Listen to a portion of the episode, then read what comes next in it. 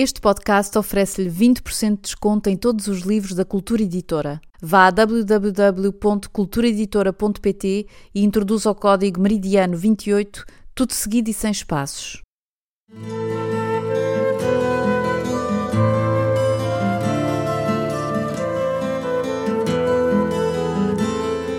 Nos 75 anos da libertação da Europa e do fim da Segunda Guerra Mundial, Joel Neto oferece aos leitores a leitura na íntegra de um dos seus romances mais amados, Meridiano 28.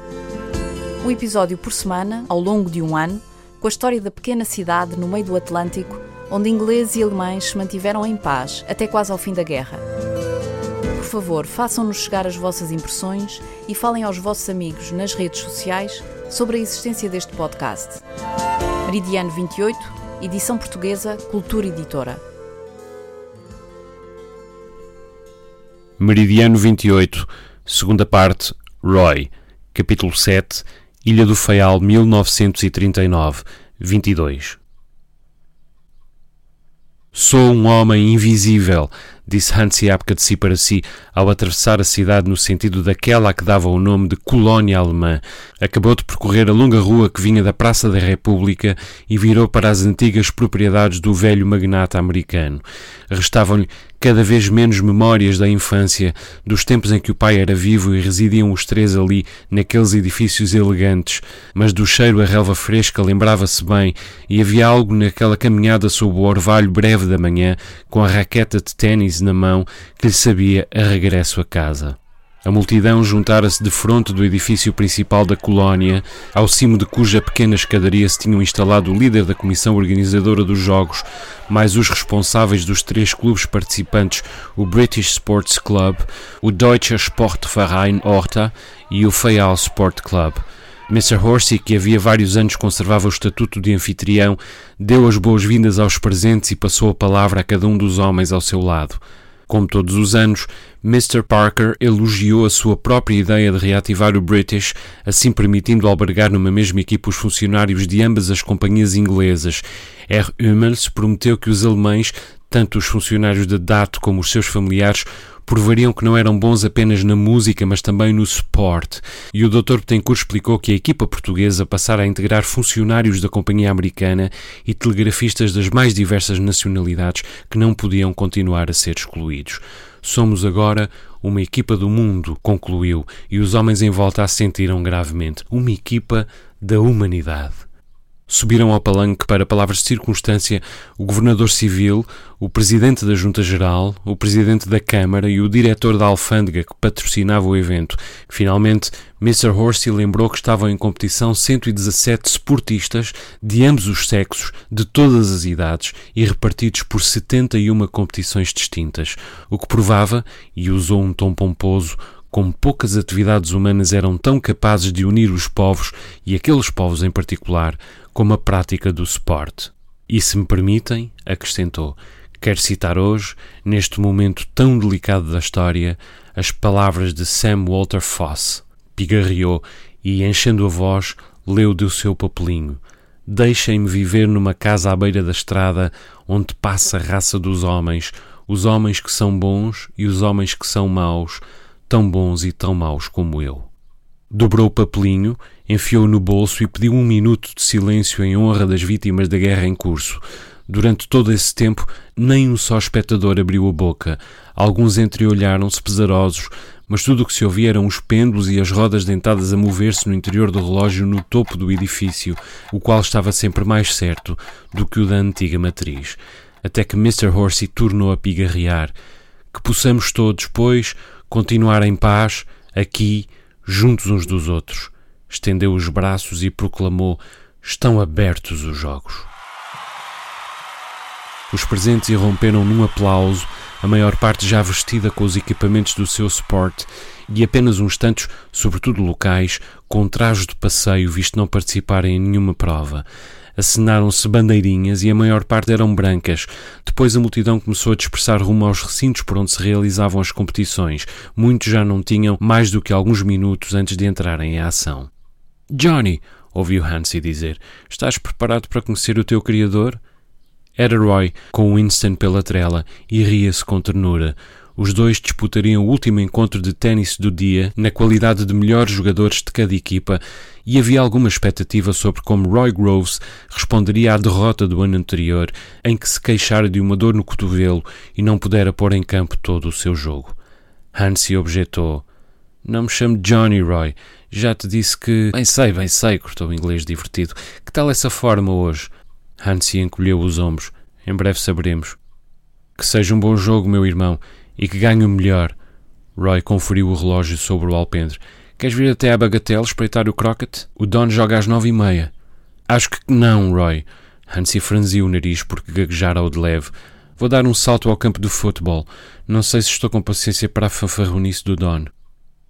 O inglês abanou a cabeça como quem soubesse a resposta de antemão e despediu-se, e ao ver o amigo atravessar a pequena alameda naquele seu porto airoso e distinto, detendo-se a cumprimentar os mais velhos, deixando as crianças pararem a fazer uma festa ao Winston, Hansi lembrou-se de como gostava daquele rapaz e da falta que lhe faria com a sua ausência.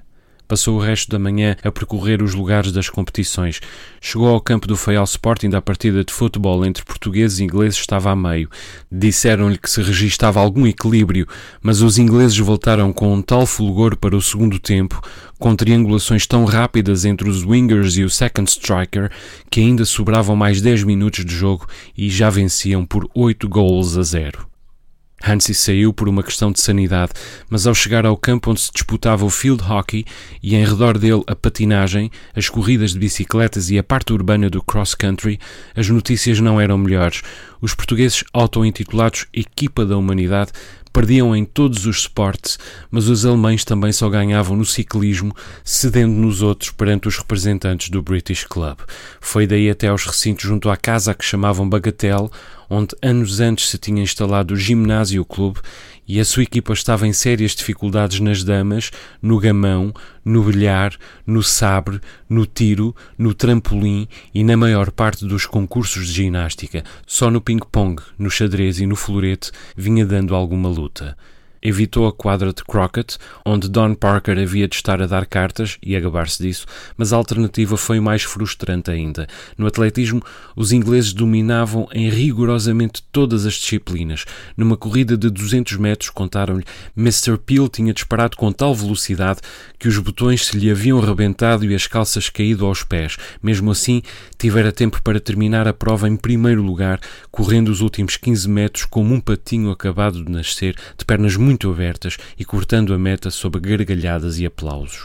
Hansi desceu até à pista e tentou reconfortar os compatriotas, mas não obteve grandes resultados, e quando eles começaram a arrumar os equipamentos e a encaminhar-se para os jardins da Western Union, a que a comissão organizadora solicitara a cedência dos cortes de ténis, os seus passos eram da mais profunda desolação. Chegada a sua vez de jogar, já o British Sports Club tinha a vitória nos jogos assegurada, apesar de ainda faltarem todas as provas náuticas do dia seguinte.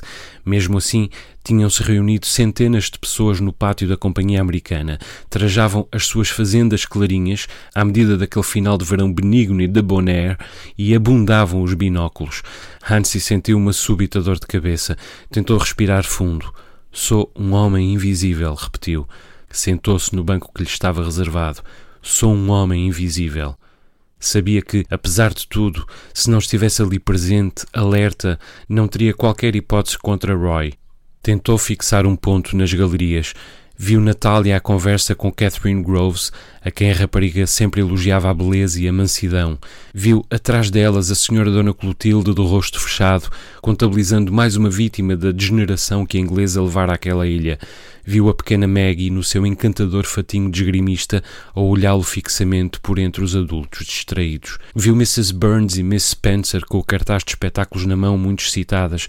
Viu a mãe serpenteando entre inglesas e alemãs com a sua boquilha na mão, se a reunir parceiras para a próxima noite de bridge ou a fazer publicidade aos artigos recebidos na loja de brinquedos, não poderia dizer. Viu Inky com a sua roupa de soldado e o seu capacete e Herr Neumann de pé ao lado dele. Do outro lado da cadeira do Empire, sentado no seu banco, Roy era a imagem da polidez. Verificava o estado da raqueta e de vez em quando virava-se para o público a responder a um cumprimento. Os seus gestos eram firmes, o olhar sereno e confiante.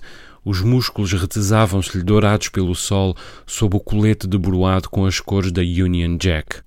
Quando o juiz chamou os jogadores para os cumprimentos, Hansi quis estar num lugar longe a observar o comportamento da natureza, na caldeira sob o cabeço gordo, nos altos da Ribeira das Cabras, entre as árvores antigas do Caboco. Quase não ouviu as palavras do juiz, Maggie fixando-o ainda do outro lado da vedação. Talvez tivesse até perdido os sentidos. Na verdade, só voltou a perceber-se do sítio onde estava quando, de pé junto à rede, sentiu as mãos do amigo nas suas. Vamos oferecer-lhes um bom jogo, Hansi. Roy chegou-se mais perto dele num sussurro. Somos os únicos heróis a que esta ilha teve direito. Enquanto formos amigos, a horta sente que pode estar descansada. Despertou com dificuldade. Tentou reconstituir aquelas palavras. Fitou-o. Heróis? Que espécie de heróis podíamos ser nós, Roy? Bateu com a rede da raqueta na palma da mão. Deu dois saltinhos de aquecimento. Não te esqueças de esticar os músculos, a ver se não te dói o cotovelo outra vez. por hoje é tudo. Joel Neto volta para a semana com mais um episódio de Meridiano 28, um romance que vai de Lisboa a Nova York, de Friburgo a Praga, de Bristol a Porto Alegre e às Ilhas dos Açores, onde todos são descobertos e ninguém pode ser apanhado. Fique atento.